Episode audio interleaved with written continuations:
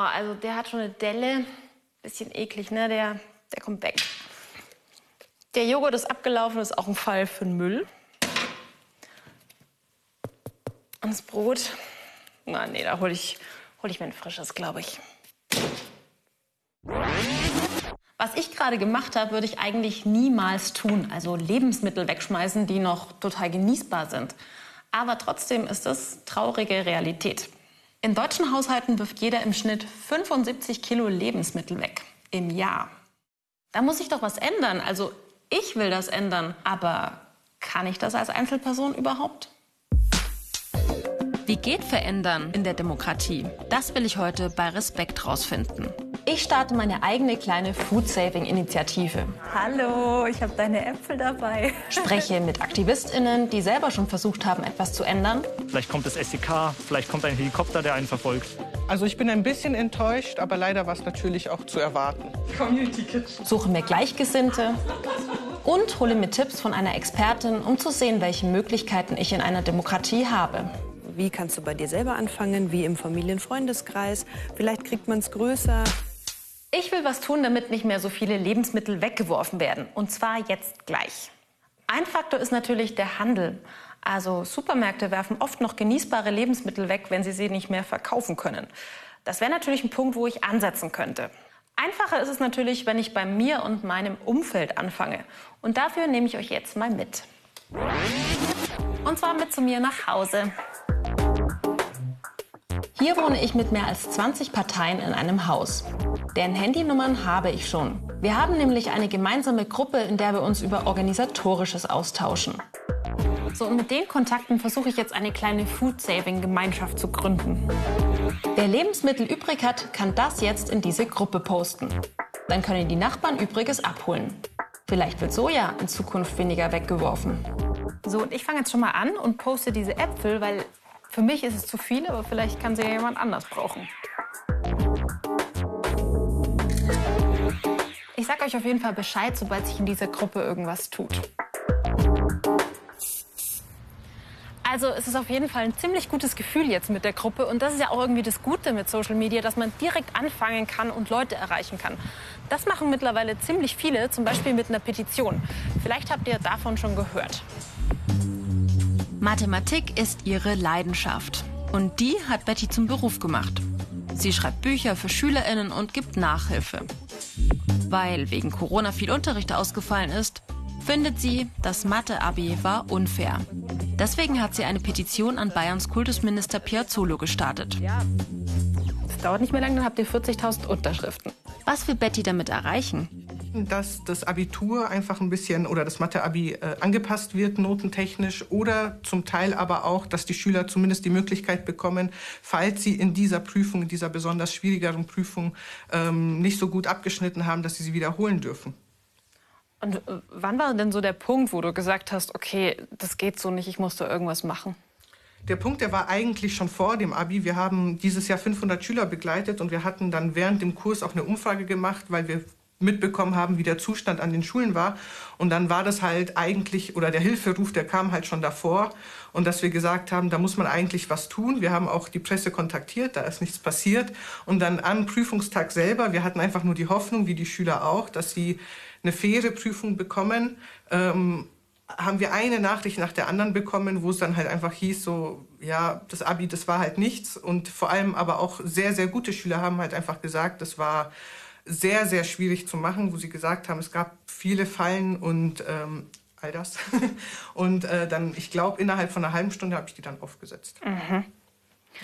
Und wie bist du dann vorgegangen? Also du hast die aufgesetzt und dann, wie ging es weiter? Ich habe erstmal gegoogelt, Petition starten, dann äh, einfach den ersten Treffer genommen, habe geguckt, wie die anderen das so formulieren und dann habe ich das einfach äh, geschrieben. Das dauert nicht mehr lange, dann habt ihr 40.000 Unterschriften. Ich habe so eine kleine ähm, Gruppe auch gestartet äh, mit ein paar Leuten aus meinem Haus und da bin ich froh, wenn wir irgendwie zehn Leute werden oder so. Wie fühlt sich das denn an, wenn so viele Leute einen unterstützen? Ich meine, der Missstand ist ja offensichtlich da. Wenn ich jetzt alleine da gestanden wäre, hätte ich mir gedacht, gut, dann sehe ich das halt nur ich so, obwohl ich ja selber das Abi ja nicht geschrieben habe. Aber ähm, ja, das zeigt halt einfach, dass, das, dass, dass da irgendwas dran sein muss. weil von ungefähr kann es ja nicht kommen. Gerade wird im Landtag noch sehr ausführlich über Bettys Petition diskutiert. Wie es ausgeht, das erfahrt ihr gleich. Dieser mathematisch unvollständigen Aufgaben auch äh, angepasst wird und auch äh, die Punkte. Eine Petition finde ich spannend, aber ist das was für mich? Und welche Möglichkeiten gibt es noch in einer Demokratie, was zu verändern? Das frage ich nach bei Susanne Socher vom Verein Mehr Demokratie e.V. Ich würde ja auch ganz gerne so eine kleine Petition starten. Also ich würde gerne erreichen, dass Supermärkte veröffentlichen müssen, was sie jedes Jahr wegschmeißen, damit man dann eben wieder Argumente hat gegenüber der Politik zu sagen, okay, da stimmt irgendwas nicht, da muss was getan werden. Wie, wie formuliere ich denn so einen Satz am besten? Also so eine Petition ist relativ frei von Formerfordernissen, ähm, wie man so schön sagt. Also man kann sehr, sehr frei formulieren und sollte halt verständlich sein und möglichst kurz sein. Wichtig ist, es muss so auf den ersten Blick erfassbar sein, um was es denn geht. Ähm, und dann ist es ja eine ganz gute Idee. Das ist ja sehr konkret auch einfach zu sagen, äh, wir möchten, dass die Supermärkte veröffentlichen, wie viel sie denn wegwerfen. Und dann kann das ein ganz schöner Impuls sein, der in die Politik hineingetragen wird. Und dann können die wiederum äh, ein Gesetz draus machen. Aber es gibt ja auch diese großen Begriffe, also Klage, Kampagne oder Bürger- bzw. Volksentscheid. Was steckt denn da dahinter? Mhm. Also bei Klagen steckt immer dann dahinter, wenn man sich durch, eine, durch ein Gesetz oder eine Norm oder eine Vorschrift einfach äh, quasi ähm, ungerecht behandelt fühlt, dann hat man die Möglichkeit, ähm, hier auch den Rechtsweg zu beschreiten. Das ist natürlich steinig und äh, da braucht es äh, juristischen Sachverstand dazu. Eine Kampagne ist dann das lebendigere Stück. Da überlegt man einfach an erster Stelle, mit wem kann ich zusammengehen, was kann ich vielleicht für MitstreiterInnen finden, äh, um, um hier das Anliegen möglichst breit in die, in die Öffentlichkeit zu bringen. Und so das Mittelding oder eigentlich so die Mischung zwischen beiden sind dann auf kommunaler Ebene Bürgerbegehren, die zu einem Bürgerentscheid führen und auf Landesebene Volksbegehren, die zu einem Volksentscheid führen. Und was du natürlich noch machen kannst, äh, und das weiß man ganz oft gar nicht, dass man wirklich guckt, wer ist der oder die Abgeordnete in meinem Landkreis, die im Landtag oder im Bundestag sitzen und dann kann man da direkt in die Sprechstunden gehen. Also angenommen, ich äh, starte jetzt eine Petition, reicht die dann ein? Wie schnell könnte sich da was verändern? Also ein bisschen liegt es daran, ob man einen Nerv trifft oder nicht. Und ganz aktuell sehen wir es ja, im Bayerischen Landtag ist jetzt das sogenannte Lobbyregistergesetz äh, beschlossen worden. Das heißt also, mit wem die Abgeordneten Kontakt haben von Seiten von Unternehmen oder Lobbyverbänden, das müssen die offenlegen. Und das gab es viele, viele Jahre nicht. Und da wurde immer wieder gefordert, dass es das endlich braucht. Und äh, nach einigen Jahren jetzt gibt es dieses Gesetz. Ist es denn von Seiten der Politik überhaupt gewünscht, dass man sich da als Einzelperson so richtig einbringt, weil es eben so aufwendig ist? Also ich bin zutiefst überzeugt davon, dass es von der Politik gewünscht ist, dass es wache Bürgerinnen und Bürger gibt, die wirklich ihre Demokratie als ihre Demokratie begreifen und da mitdenken und mitdiskutieren und ihre Themen auch da reinbringen. So ist ja Demokratie auch gedacht. Ja, danke dir auf jeden Fall. Ich bin jetzt total motiviert in Sachen Petition und werde es direkt mal versuchen. Wenn ihr jetzt auch gespannt seid und wissen wollt, wie man sowas macht, also wie man Druck auf die Politik ausübt, dann haben wir das nochmal für euch zusammengefasst. Im Grundgesetz Artikel 17 ist das Petitionsrecht verankert. Dieser Artikel regelt das Recht, sich einzeln oder in Gemeinschaft mit anderen schriftlich mit Bitten oder Beschwerden an die Volksvertretung oder andere zuständige Stellen zu wenden. Im Bundestag ist ein eigenes Gremium dafür zuständig, diese Bitten zu bearbeiten, der Petitionsausschuss. Er prüft die Eingaben und kann dann den Bundestag auffordern, sich mit der Petition zu beschäftigen. Ab 50.000 Unterschriften haben Bürgerinnen das Recht, ihr Anliegen in einer öffentlichen Sitzung dem Petitionsausschuss persönlich vorzutragen. Auch in den Parlamenten der Bundesländer gibt es Petitionsausschüsse. Ein klarer Trend, immer mehr Menschen nutzen diesen Weg. Beim Petitionsausschuss des Bundestags kamen 2020 über 14.300 Petitionen an. 2017 waren es noch gut 11.500. Die meisten Unterstützerinnen hatte 2020 eine Petition zur Einführung eines bedingungslosen Grundeinkommens in der Corona-Pandemie. Hier gab es über 176.000 Unterschriften, sogenannte Mitzeichnungen. Das parlamentarische Verfahren läuft noch. Stand Anfang Juli 2021. Seit 2012 gibt es die Europäische Bürgerinitiative. EU-Bürgerinnen können damit erzwingen, dass sich die Europäische Kommission mit einem Thema befasst und so neue EU-Rechtsvorschriften anstoßen. Doch die Hürden liegen hoch. Es braucht EU-weit eine Million Unterstützerinnen aus mindestens sieben EU-Staaten, damit sich die Kommission mit dem Anliegen befasst. Nur sechs Initiativen haben das seit 2012 geschafft.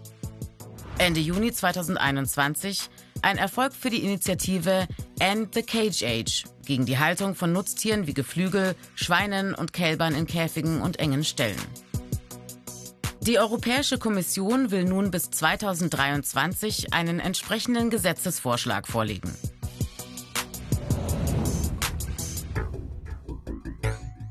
Volks- und Bürgerentscheide gehen noch weiter. Da können die Wahlberechtigten in einem Bundesland oder in einer Kommune selbst neue Gesetze beschließen. Volks- und Bürgerbegehren sind dabei die erste Stufe. Wenn ein Mindestanteil der Bürgerinnen das Begehren unterstützt, muss das Land oder die Kommune darüber einen Volks- bzw. Bürgerentscheid durchführen. Oder die Volksvertreter übernehmen den Bürgerantrag als eigenen Beschluss. So zum Beispiel beim Ratentscheid München 2019. 160.000 Bürgerinnen unterschrieben dafür, dem Radverkehr mehr Raum zu geben. Daraufhin übernahm der Stadtrat alle Forderungen und beschloss entsprechende Maßnahmen. Für konkrete Veränderungen müssen solche Beschlüsse allerdings auch umgesetzt werden. Im Fall des Ratentscheids wird das aus Sicht der Initiatorinnen aber zu langsam und manches nur unbefriedigend verwirklicht.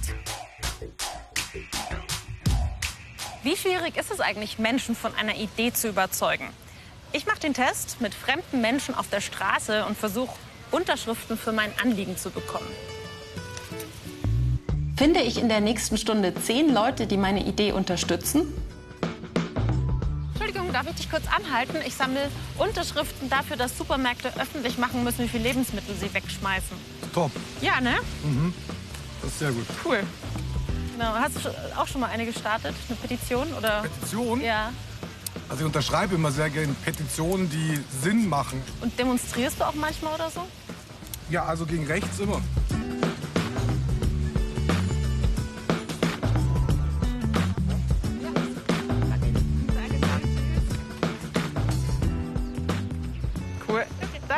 Tschüss. Ich sammle Unterschriften dafür, dass Supermärkte veröffentlichen müssen, wie viel Lebensmittel sie wegschmeißen. Ja, super. Machen Sie öfter bei Petitionen mit? Hin und wieder mal. Wo? Einfach hier? Genau, Datum und Unterschrift. Und gehen Sie manchmal demonstrieren? Wenig. Aber würde ich gerne wegen sowas schon machen. Ja? Schade sonst. Danke. Tschüss. Unterschreiben Sie öfter bei Petitionen? Nein, Aber heute. kommt drauf an, worum es geht. Ja. Und findet ihr, dass es ähm, in einer Demokratie genug Möglichkeiten gibt, irgendwie sich zu beteiligen, was zu tun? Also auf jeden Fall mehr als bei Kommunismus, ich glaube. Also Wo kommt ihr her? Aus Ukraine. Ja. Und waren Sie auch mal demonstrieren zum Beispiel? Ja, schon. Fridays for Future. ähm, äh, ja, München ist bunt. Ähm, gegen Fremdenfeindlichkeit. Die 10 habe ich ja schon mal locker geschafft. Gut, das war's schon, oder? Ja. Mit meiner Unterschrift. Genau. genau. Habt ihr, habt ihr auch schon mal irgendwie Petitionen unterschrieben? Oder? Ja. Was sind es dann so für Themen? Politik, ähm, ja, Familien, diese Themen, Wohnen, ja. Und findet ihr, dass es genug Möglichkeiten gibt, in der Demokratie sich irgendwie einzubringen, wenn einem was wichtig ist? Ja, ich denke schon. Ich mache wahrscheinlich zu wenig. Also ich bin echt positiv überrascht, wie viele Leute jetzt mitgemacht haben. Die Seite ist voll und die nächste Seite ist schon halb voll. Also der erste Schritt wäre schon mal getan. Und was mir aufgefallen ist, die jüngeren Leute, die waren irgendwie eher so ein bisschen gesprächsbereit und offener und die älteren waren so ein bisschen skeptischer. Aber ich glaube, hätte ich keine Kamera dabei gehabt, dann wären noch viel mehr Leute stehen geblieben. Leute zu überzeugen, das ist so die eine Sache, aber bis die Politik wirklich was tut, das ist noch mal eine andere Geschichte. Was wird aus Bettys Petition gegen das Mathe-Abitur? Gerade wird im Bayerischen Landtag darüber diskutiert. Und gleich kommt die Abstimmung. Sind, wie das zu handhaben ist. Bist du ein bisschen aufgeregt gerade? Ja. So einen großen Unterschied von der schriftlichen Matheprüfung zum Gesamtschnitt hatten wir noch nie. Also über eine Notenstufe Unterschied ähm, von der schriftlichen Matheprüfung zur Gesamtnote. Ähm, eigentlich war da der Unterschied eigentlich in der Regel so etwas weniger als 0,8. Moment, jetzt kommt darauf an, wie weit man zurückgeht. Und Mathematik war immer einer der berühmten sogenannten Knackpunkte im Abitur. Es wird wieder um, über Abis diskutiert, die 40 ähm, Jahre zurückliegen. Die sind überhaupt nicht mehr vergleichbar. Äh, das Abi von damals und das Abi von jetzt.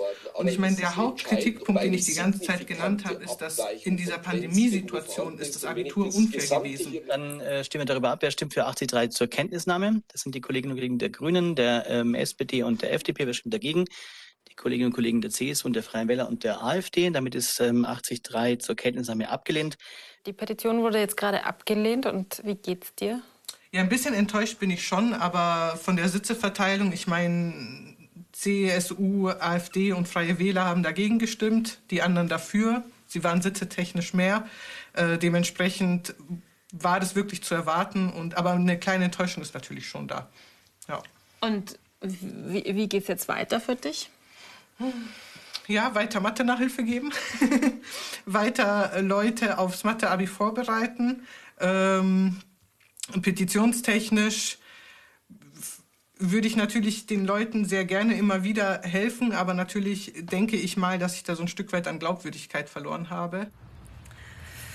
Puh, also nur weil viele Leute mitmachen, heißt das halt lange noch nicht, dass die Petition dann auch erfolgreich ist. Sie kämpfen mit ganz anderen Mitteln, und zwar für Klimaschutz. Sie haben ein Waldstück nahe München besetzt, damit es nicht abgeholzt wird, den Forst Kasten. Vor ein paar Tagen ist schon mal ein Sondereinsatzkommando gekommen und hat das Camp geräumt. Wie es jetzt weitergeht, ist unklar. Ob sie nochmal besetzen? Momentan gibt es eine Mahnwache. Ursprünglich hatten wir hier ein Baumhaus, eine Plattform eingebunden, eine Traverse, also ein Seil, an dem man entlang klettern kann, hier zu dem Baum. Und dann zu den Haupthäusern waren wir da hinten aufgestellt. Da hatten wir die große Plattform, auf der auch fünf Menschen hätten schlafen können. Mhm.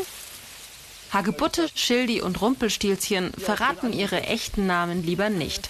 Denn auch sie sind schon mal mit der Polizei aneinandergeraten oder haben Angst davor, dass es passiert. Jetzt muss man sagen, dass es schon ein ganz schönes äh, Sauwetter ist heute. Ne? Aber ihr könnt euch ja auch nicht aussuchen, ob ihr bei schönem Wetter oder bei äh, Regenwetter hier, hierher kommt. Ne? Wie ist es denn, wenn man den ganzen Tag draußen ist bei so einem Wetter? Also zum einen natürlich schön, es ist eine Alternative auch zu einem Leben in der Stadt. Und zum anderen, Klimaschutz bleibt eben Handarbeit und Handarbeit ist auch manchmal einfach Arbeit. Hast du manchmal Angst vor den Konsequenzen? Also erstaunlicherweise ja. Ähm, denn eigentlich sollte dem nicht so sein. Vielleicht kommt das SEK, vielleicht kommt ein Helikopter, der einen verfolgt. Ähm, hatten wir alles schon und ähm, das sind alles Sachen, die auch psychisch einfach zu einer Menge Stress führen. Auf jeden Fall fühlen wir uns als Bewegung enorm kriminalisiert. Ähm, Klimaschutz ist kein Verbrechen und Klimaschützen eben ganz sicher auch nicht. Und wie ist das? Also das ist ja jetzt schon sehr nah auch an einer, an einer Kleinstadt dran. Ne? Wie ist es, wenn da, wenn da Passanten, Spaziergänger vorbeikommen? Wie reagieren die? Hier im Forstkasten ging es uns bis jetzt immer sehr gut und wir hatten sehr schöne Dialoge auch mit den Bürgern und konnten wirklich auch die Mahnwache als Bildungszentrum nutzen. Wie ist es denn, wenn man, wenn man hier in den Bäumen ist und dann kommt auf einmal so ein SEK-Trupp vorbei? Wie fühlt man sich da? Also klar, es ist erstmal eine Bedrohung, ähm, weil du genau weißt, diese Leute wollen jetzt in diesen Raum eindringen, den du versuchst eben mit dem letzten Mittel, den du hast, mit deinem Körper irgendwie zu verteidigen. Man weiß natürlich nicht, was passiert danach mit mir werde ich ähm, noch mitgenommen, was wird von mir aufgenommen, kriege ich meine Sachen wieder, was passiert mit den anderen Menschen. Du hast einfach ein bisschen eine Grundanspannung und eine Grundangst, weil du nicht weißt, was passiert in der Situation. Und obwohl solche Dinge passieren, obwohl hier zweimal geräumt wurde, seid ihr ja trotzdem noch da. Wieso ist euch das so wichtig? Ich glaube, also warum das wichtig ist, das ist ja schon der erste Grund, warum wir hier hingehen. Und der ändert sich nicht. Es ändert sich nichts daran, dass wir gerade in einer Klimakatastrophe stecken und die wird nicht von heute auf morgen weggehen, wenn man den Zettel unterschreibt. Und wenn wir hier nicht sind, dann ist ja die nächste Schlussfolgerung, dass eben dieser Wald gerodet wird. Und das gilt es zu verhindern. Egal, also klar hat man auch neue Angst, wenn man noch mal schon geräumt wurde. Und es ist auch Verzweiflung dabei. Es geht nicht anders und deswegen kommt man immer wieder. Wir wissen nicht, ob am Ende wirklich alles gut wird und ob die Menschheit die Klimakrise in den Griff bekommt oder sogar übersteht. Und wir werden immer wieder Flächen finden, an denen wir Baumhäuser bauen können. Und ähm, wir werden immer ein Stück voraus, ein Stück schneller sein. Und ich denke nicht, dass es möglich sein wird, auf die lange Dauer den Postkasten zu roten. Also, ich bin auf dem Weg hierhin hingefallen. Ich bin klitschnass. Und ich bin aber auch total beeindruckt von dem, was die hier veranstalten. Also hier Tag und Nacht, egal bei welchem Wetter, in den Bäumen zu sitzen. Wenn die Polizei kommt, also wirklich, wirklich, ich weiß gar nicht, was ich sagen soll. Ich könnte mich jetzt natürlich auch vor dem Supermarkt anketten, um Lebensmittel zu retten, aber irgendwie wäre mir das doch eine Spur zu krass. Es gibt übrigens eine Bezeichnung für das, was die drei hinter mir sind, und zwar Aktivisten.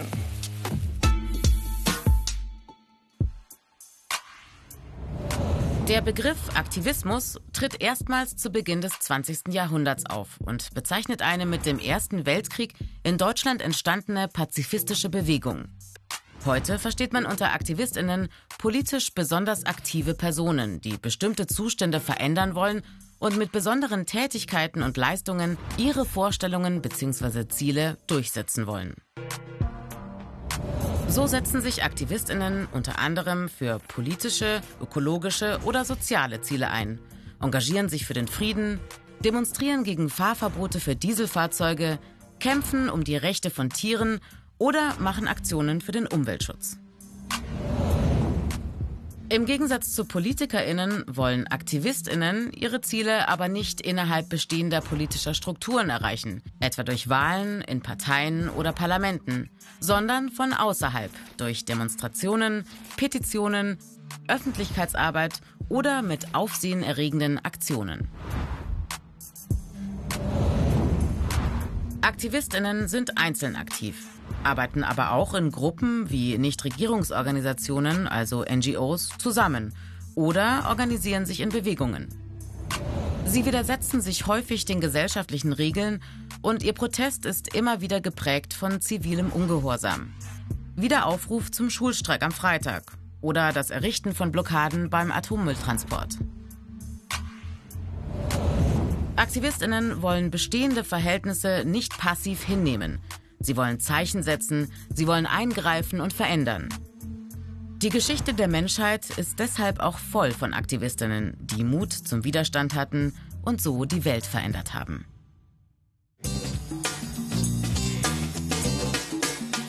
Endlich, es hat sich was getan in meiner Gruppe. Eine Nachbarin möchte ein paar Äpfel von mir haben und sie selbst hat noch Vollkornmehl übrig, das sie nicht braucht. Hallo, ich habe deine Äpfel dabei. Sehr schön. Magst du einfach welche runternehmen und dann bringe ich die andere nämlich noch ein Stockwerk Super, tiefer. Mache ich und ich bringe dir das nicht. Ja. Voll gut. Ich bin ganz begeistert, dass diese Gruppe jetzt funktioniert. Also ja, cool. Dankeschön. Voll gut. Nee. Voll gut. Wie findest du das jetzt mit der Gruppe? Also ich finde das super und normalerweise mache ich meinen Einkauf wöchentlich und da kaufe ich schon ein und weiß, was ich so die ganze Woche kochen werde.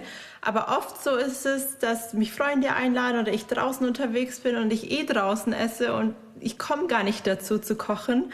Und es passiert mir so oft, dass ich dann einfach Sachen wegwerfe. Ja, vielleicht wird das jetzt dann anders durch unsere Gruppe. ja, genau. Es ist echt gut. gut. Wir werden noch weitere Leute finden. Ich denke auch. also dann danke dir. Danke. Ciao, ciao.